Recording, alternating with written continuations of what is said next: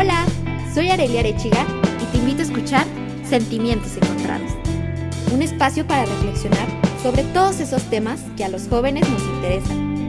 Cómo cuidar de mí, qué quiero de mi vida, cómo vivir mi sexualidad, todos los problemas que enfrentamos con la llegada de la juventud y de los que pocas veces nos atrevemos a hablar. Un podcast de 40 decibeles.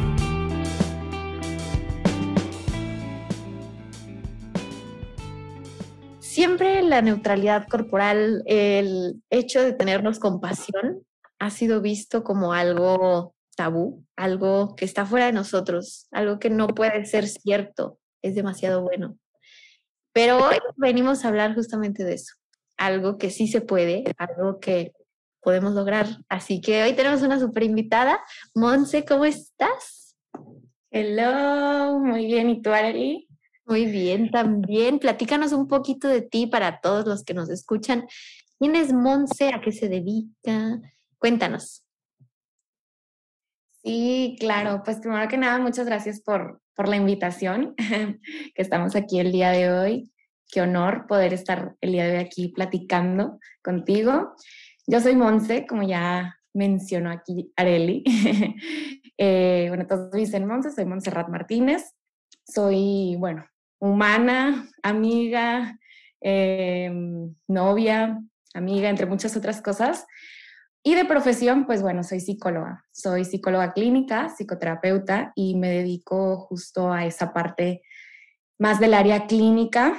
Este, yo soy licenciada en psicología, yo me gradué ya hace casi tres años de aquí de la Universidad de Monterrey. Yo soy aquí orgullosamente regia. y, y bueno, eh, terminando mis, mis estudios, yo continué y bueno, continúo formándome.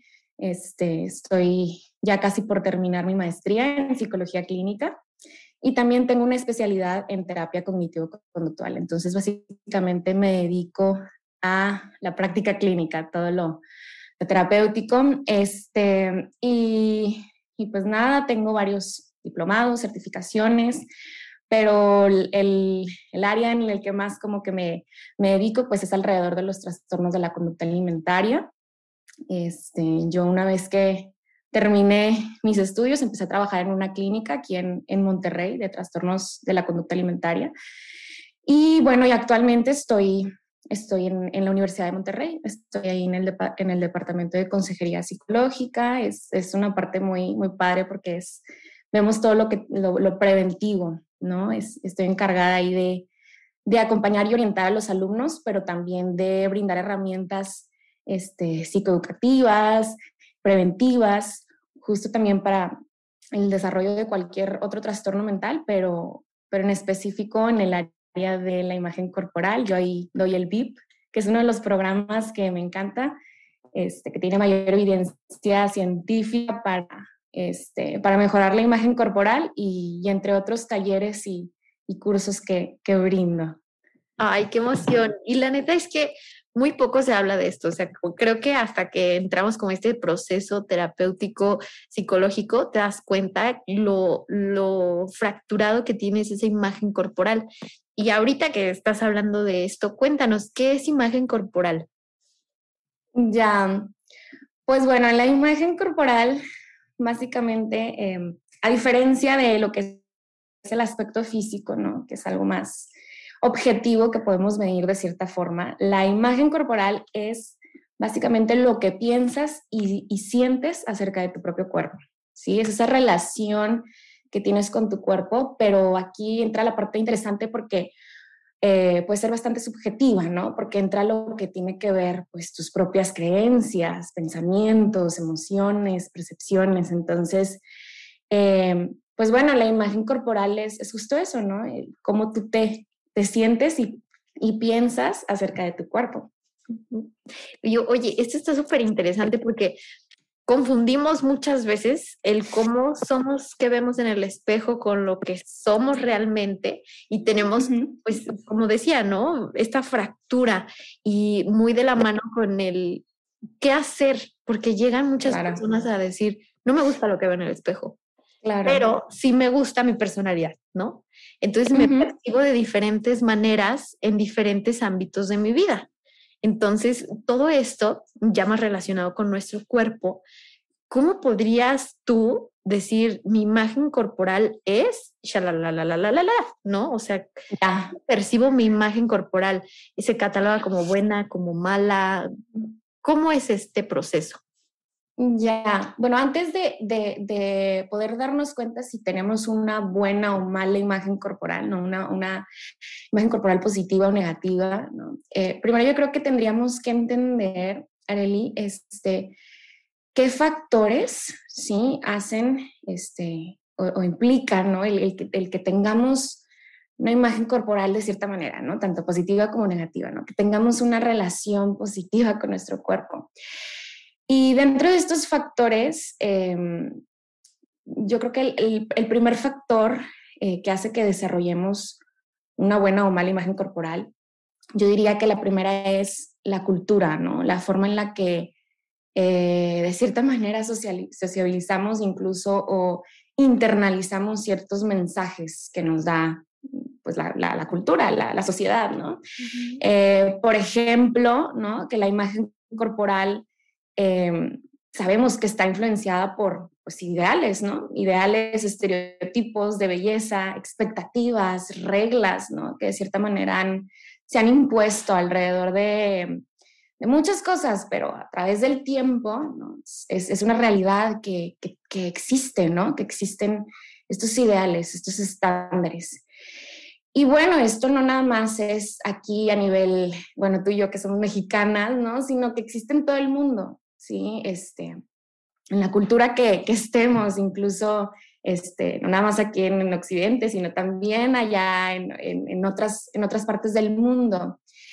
Y tiene que ver con cómo nosotros hemos internalizado esos mensajes, ¿no? Esos mensajes que nos han dado, pues, llámalo lo que, llámale lo que quieras, ¿no? Las redes sociales hoy en día, pero en aquellos, en, en aquellos tiempos a lo mejor, no sé, películas, series, novelas, y si, si nos ponemos a pensar, ¿no? Desde cuándo existen esos ideales de belleza, pues la realidad es que pues, toda la vida, ¿no? Este, si nos vamos a, no sé, este, tiempo, tiempo, tiempo atrás, estaba Marilyn Monroe, ¿no? Este, y a lo mejor al día de hoy es totalmente diferente ese ideal de belleza, ¿no? En aquella época, en aquella época a lo mejor era una mujer un poquito con más, con más curvas, ¿no? Este, y al día de hoy, eh, bueno, luego están en los noventas, ¿no? Que también era, o en los, en, sí, en los noventas, este, ya una, una, mujer a lo mejor más, más delgada, ¿sí? Totalmente plana por delante y por detrás, ¿no? Veíamos a lo mejor modelos de Victoria's Secret, etcétera, ¿no? Y al día de hoy a lo mejor es diferente, ¿no? A lo mejor una, una mujer un poco más tonificada o, o yo qué sé, pero estos ideales, si nos vamos, si nos vamos dando cuenta, Areli, definitivamente no son los mismos a través del tiempo, pero juegan un rol importante, ¿no? En cómo, en la relación que tenemos con nuestro cuerpo. ¿Sí? Esa es una, ¿no? Como las expectativas este, sociales, estos ideales, ¿no? Eh, de la sociedad y también el cómo internalizamos esos mensajes.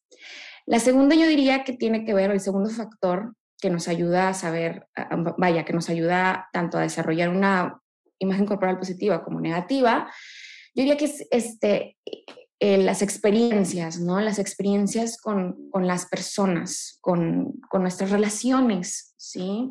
Este, llámele familiares, amigos, relaciones de pareja, ¿no? E incluso experiencias, este, no sé, por ejemplo, un bullying, comentarios alrededor, negativos alrededor de tu cuerpo. Mm, vámonos a lo mejor a algo más extremo como experiencias de trauma, ¿no? También es, es importante eh, abarcar este tema porque también em, ciertas experiencias, tanto de abuso verbal, emocional, físico, sexual, también tiene que ver con cómo nos relacionamos con nuestro cuerpo, ¿sí? O cualquier otra experiencia que impacte en la imagen corporal, este, tanto de manera implícita como explícita, ¿no? Este, sobre nuestro cuerpo, pues claro que afecta, ¿no? En, cómo, en cómo percibimos, pensamos y nos sentimos con nuestro cuerpo, ¿sí? Otro factor importante eh, tiene que ver con cómo es tu cuerpo, ¿no? Tu cuerpo en sí actual o real e incluso los cambios corporales que, tenemos alrededor de, a lo largo de, nuestro, de nuestra vida, ¿sí? El cuerpo actual, pues me refiero a, cómo es, ¿sí? Mi cuerpo real, o sea, mi genética, ¿sí? El tamaño, la altura, mi tono de piel, este, mis rasgos faciales, ¿sí?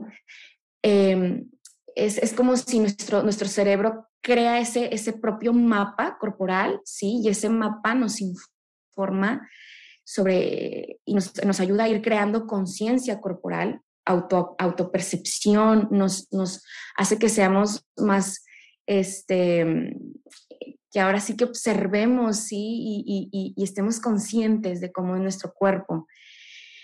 Y bueno, obviamente este, este lente eh, de, este, de este mapa, pues eh, a menudo proviene, ¿no? De, de, un lente sociocultural, ¿no? Tomando, tomando en cuenta lo que, el primer factor, ¿no? Que, que, que está todas las ideas, creencias que la sociedad nos dice.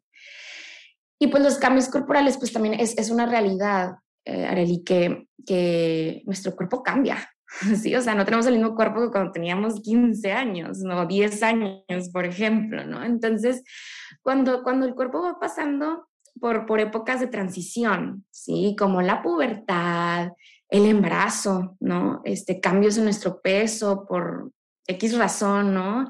Este, pues, pues claro que genera una, una inestabilidad en nuestra imagen corporal. Entonces, e, es, es em, es importante, ¿no? Que, que, sepamos que en estos cambios, pues es incluso es tan esperable o normal, ¿sí? Que surjan problemas con la imagen corporal, porque estamos en, este, en esta transición en donde nos adaptamos, ¿sí? A estos, a estos cambios. Em, y por último, yo diría que el, el, último factor, ¿sí? Que, que, que nos ayuda a saber, nos ayuda a desarrollar tanto una imagen corporal positiva como, como negativa, es la personalidad, ¿sí? ciertos rasgos, características de nuestra personalidad. Por ejemplo, no, o sea, es, es em, se sabe ¿no? que, que, la personalidad puede influir en cuán susceptible o vulnerable persona puede ser, eh, puede, puede desarrollar más bien una imagen corporal negativa, positiva, incluso eh, algún otro tipo de, trastornos de la conducta alimentaria, incluso, ¿sí? Por ejemplo, ¿sí? Están estos rasgos estas características eh, como el perfeccionismo, ¿sí? Estas personas que tendemos a ser un poquito más perfeccionistas, obsesivas, ¿sí? Este, más orientadas al logro, eh, que, que, a lo mejor también con esta tendencia baja, a la baja autoestima, ¿sí? Es, es, una realidad que puedan, pueden crear las condiciones para que alguien experimente problemas en la imagen corporal, ¿sí? Independientemente de, del cuerpo en el que, en el que habites, en el, que, del que tengas, ¿no? Independientemente si tienes un cuerpo grande o, o, más pequeño, ¿sí? Este, esta, esta, este perfeccionismo, este, eh, esta búsqueda, ¿no? También puede hacer que una persona sea más vulnerable a tener una, una mala imagen corporal, una mala relación con su cuerpo. Y por, lo, por el contrario, a lo mejor personas este, que tienen a lo mejor eh, un sentido más de autonomía, eh, una, una, autoestima un poquito más positiva, que son capaces de apreciar la funcionalidad del cuerpo, que tienden, a lo mejor ahí vamos a entrar en, el, en, la, en la otra parte del, de lo que vamos a hablar el día de hoy, pero a lo mejor estas, estas personas que tienden a ser más autocompasivas, ¿sí? que desarrollan esa, esa parte, ¿sí? Eh, también pues, son más probables a tener una, una, imagen corporal positiva. Entonces, pues bueno, también la personalidad juega ahí un, un rol importante. Sí, claro. Y ahorita, o sea, todos estos factores tú no te das cuenta, ¿no? O sea, nadie nos enseña que la imagen corporal es un conjunto de muchas cosas. Es como, ah, sí, así me veo, bien mal, punto. Nunca trabajamos en estos factores de decir, ah, mira, sí soy perfeccionista o tengo aversión al cambio, porque eso es súper importante. Claro. Eres en constante cambio. Esa es una frase que me encanta. Y cuando cambiamos, obviamente tenemos este como, ay no, es que ya me salió panza, ay no, es que ya estoy más delgada, ay no, es que se me ve así, es que se me ve así. Entonces, como este proceso, me encantó que tú dijiste, es normal. o sea, nos enseñan a que no, no puedes, no puedes sentirte mal, no, no puedes, no te permitas. Y es como, a ver, a la mayor parte de nosotros nos va a pasar. Vamos a pasar por este proceso de cambio, nuestro cuerpo va a cambiar, va a evolucionar, no vas a estar, o sea, con tu cuerpo de 25 años toda la vida. ¿Por qué? Porque envejecemos, porque es un ciclo natural de la vida, de los cuerpos, del ser humano. Entonces, cuando lo ves como desde esta parte de es normal, date chance, empiezas a desarrollar justamente esta parte compasiva, que es algo súper bonito, porque cuando yo lo descubrí dije, ah, caray, o sea, tiene sentido, como que hizo clic, o sea, hizo clic en mi vida y dije, de veras, o sea, nunca nadie me dijo compasión hacia ti misma, compasión hacia tu cuerpo, o sea, fue como, ay, sí, o sea, yo en la vida. Entonces, el hecho de descubrir que la compasión y la imagen corporal van de la mano es algo increíblemente maravilloso y que dices, ¿cómo empiezo? O sea, cuando de verdad lo, lo sabes, es como de que, a ver, ¿de dónde me, dónde me inscribo? ¿En dónde me formo? Claro. yo te quisiera preguntar, cuando ya tienes esta visión de imagen corporal y de compasión, ¿cómo empezar el camino o qué riendas tomar? ¿Qué preguntas hacer?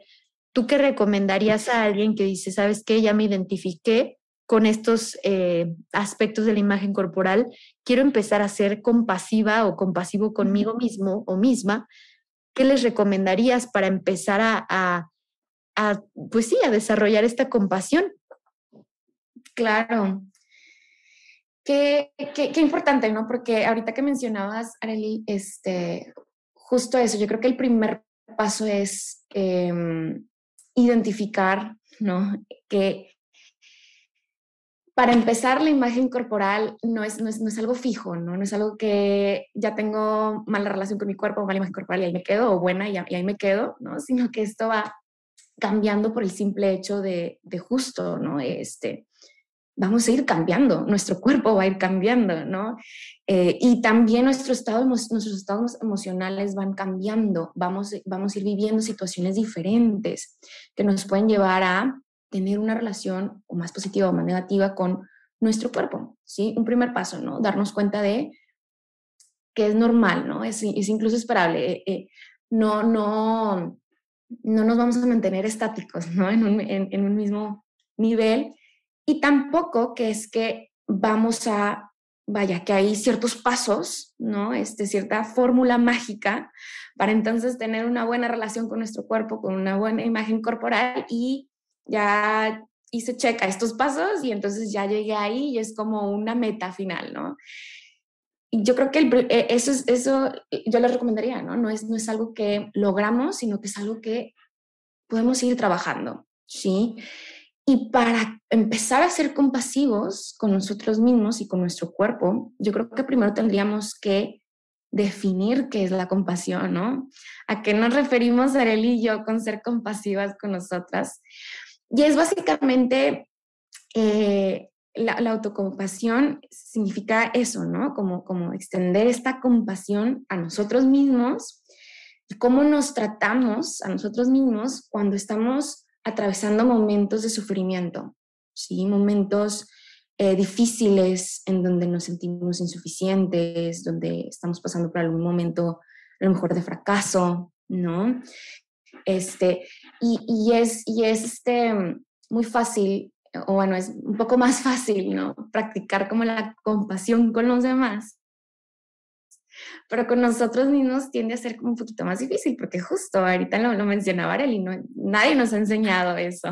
Entonces, este, creo que es importante como ese primer paso, ¿no? Darnos cuenta, eh, uno, que es que, que la imagen corporal cambia, ¿no? Que podemos trabajar todos los días, ¿no? Para sentirnos bien con nuestro cuerpo, independientemente de cómo luzca. Y tres, que podemos podemos utilizar la autocompasión para eso, ¿sí? Y, y, la autocompasión, pues es, es, eso, ¿no? Primero, cuando para tener compasión por los demás, primero tenemos que notar que la otra persona está sufriendo, para empezar, ¿sí? O sea, tenemos que notar que la otra persona está sufriendo. Si ignoro, por ejemplo, que hay una persona ahí en la calle sin hogar, si lo ignoro, no puedo sentir compasión por lo difícil que es su experiencia, ¿sí? Entonces, primero necesito notarlo y no ignorarlo. Y, y en segundo, necesito que la compasión, bueno, la compasión implica sentirse también conmovido por ese sufrimiento de los demás, en este caso de nosotros, ¿no? Y para que tu corazón, por así decirlo, responda a ese dolor, ¿sí? Porque la, la, la, palabra compasión literalmente significa sufrir con, ¿sí? Entonces, cuando esto ocurre, empiezas a sentir una calidez, un cariño y un deseo de ayudar a esta persona, de alguna u otra manera, ¿sí? Entonces, tener compasión también significa como ofrecer esa, esa comprensión, esa amabilidad, cuando los demás fallan, cometen errores, en lugar de juzgarlos, ¿sí? O sea, es más desde, este, desde esta amabilidad, desde, desde, esta comprensión.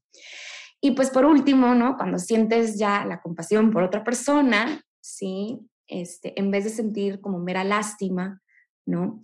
Significa que te das cuenta de ese sufrimiento, ¿sí? El fracaso o la imperfección y te das cuenta, la compasión, eh, lo que se diferencia de, la lástima es que la compasión nos damos cuenta de que somos, vaya, que la imperfección o el sentirnos insuficiente son parte de la experiencia humana, ¿sí? O sea, todos en algún momento, Areli, nos sentimos así, ¿sí? Es parte de vivir una vida humana. Entonces, em, esta, esta humanidad compartida, ¿no? Nos permite pues ser más compasivos con nosotros, con lo que estamos viviendo. Exacto. Y qué bonito porque mucha gente dice, no me tengo compasión. Y luego les dices, ok, ¿qué es compasión para ti? Y te empiezan a decir, es que es lástima. Yo no quiero tener lástima por mí. Y es como, a ver, o sea, son dos cosas diferentes, completamente diferentes. Y qué bueno que ahorita lo dices, ¿no? Que hay una diferencia entre estos dos y que el hecho de que sientas compasión por ti no significa que te veas como una víctima, no significa que seas vulnerable o que seas alguien débil, o sea, creo que no tiene nada de malo ser vulnerable, pero para muchas personas es como de que no, no me puedo mostrar así, tengo que ser fuerte. Dentro de la compasión hay fortaleza, hay valor. Entonces, el hecho de que te veas con estos ojos de, de cariño, de, ok, me voy a permitir esto y desde ese momento de de cariño, de este sentimiento que me veo al espejo y digo, ¡Ah, chin, pero lo entiendo, me doy cuenta. O sea, ese primer paso de, ok, no me gusto, lo acepto. Estoy empezando en mi trabajo de compasión de decir, en este momento no, me abrazo, porque vale la pena abrazarme, aunque no me guste al 100%. Aunque mi trabajo de, de aceptación y amor propio apenas está empezando, me acepto, porque entra también otro término de neutralidad que también lo hablas mucho en tu, en tu Instagram, que es algo súper importante de, de, la neutralidad corporal, que también es otra cosa que no nos enseñan y que siempre nos dicen así como de, tú te ves y te ves bien o te ves mal. Y nunca nos enseñan a decir, eres un cuerpo y funcionas y tu cuerpo es maravilloso y hace cosas bien padres, pero eres eso, un cuerpo, un alma y te hacen ver como de que si tu cuerpo es así, estás mal y valiste. Ya sé. perdóname, perdóname mundo, perdóname sociedad. Y entra la culpa y entran muchísimos factores que nos hacen retroceder en este proceso y de encerrarnos en un capullito de decir, no, pues entonces, ¿quién soy? ¿Por qué soy? No merezco. Eh, toda una bola, ¿no? Que se va haciendo más, grande, más grande, más grande, más grande.